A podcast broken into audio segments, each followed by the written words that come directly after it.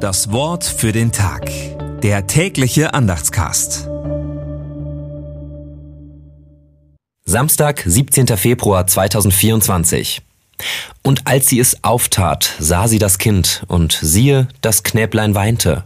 Da jammerte es sie, und sie sprach, es ist eins von den hebräischen Kindlein. Zweites Buch Mose 2, Vers 6. Gedanken dazu von Frank Banse. Toll, was diese ägyptische Königstochter da tut. Sie weiß genau, mein Vater hat befohlen, alle jüdischen neugeborenen Jungen zu töten.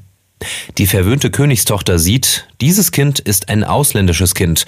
Sie weiß, dieses Kind gehört zu einem unterdrückten Volk, das nicht zu mächtig werden soll.